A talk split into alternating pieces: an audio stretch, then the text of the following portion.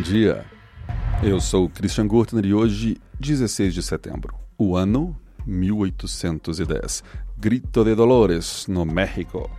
O grito de Dolores, ou grito das dores, é uma expressão usada para a revolta de independência que teve no México. E leva esse nome porque dizem que a revolta começou depois de um grito que um padre deu de dor e tristeza sobre a opressão espanhola. 1848. A escravidão é abolida em todos os territórios franceses, ou seja, França e colônias.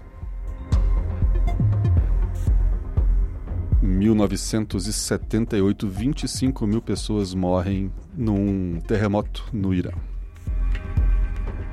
Essas foram as notícias de hoje. Esse é o Pretérito, o seu jornal de notícias do passado. E eu sou Christian Gurtner, todas as manhãs aqui com vocês. Até amanhã.